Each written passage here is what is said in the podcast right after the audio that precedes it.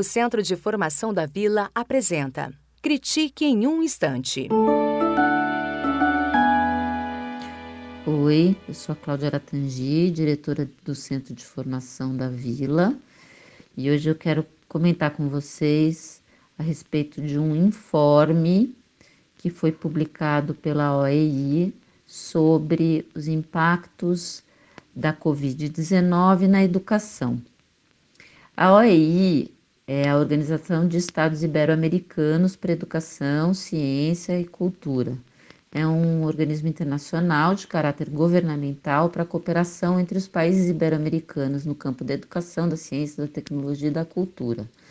O Brasil faz parte desse, dessa organização, junto com os países latino-americanos e com três países europeus, Andorra, Portugal e Espanha.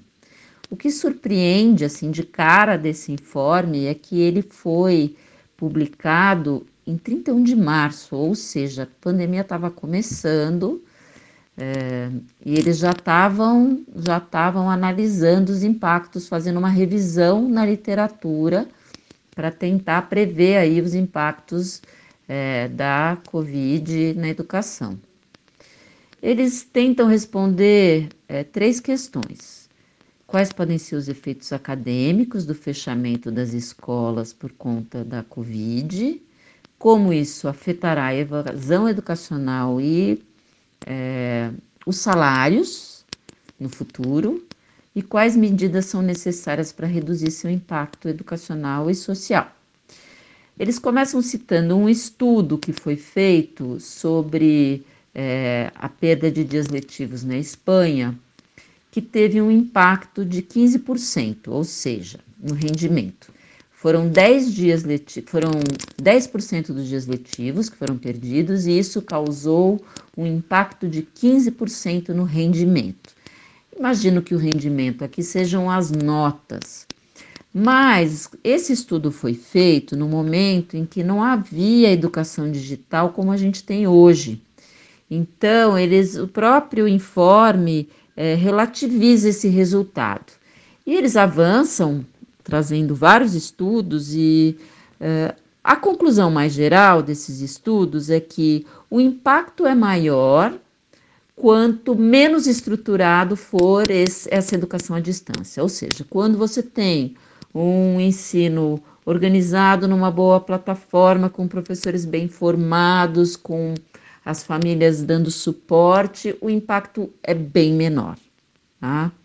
Eh, um efeito positivo que aparece, que é interessante para nós, eu tenho visto essa discussão em algumas escolas, é o enxugamento do currículo.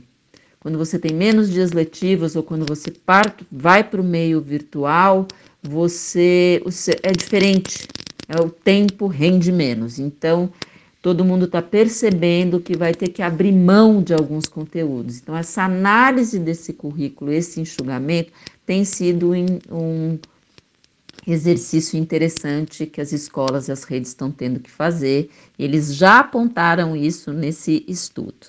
Outro ponto aí não positivo, mas que a gente também está tá se dando conta é do alargamento das desigualdades. Então, uh, os lugares que têm melhores condições, que as famílias têm condições, que o sistema de ensino, a rede pública tem condições de se organizar, de ter um, um professor bem formado e um, um bom projeto educativo para oferecer, é, vai abrir uma, um buraco em relação àqueles que não têm essas condições. Então, eles já alertam para isso e a gente está vendo isso mesmo, que é grave e que uh, é preciso uh, tomar as precauções, enfim, agora nem é precauções, né? Agora é, é preciso ter, ter ações para ir diminuindo esse fosso.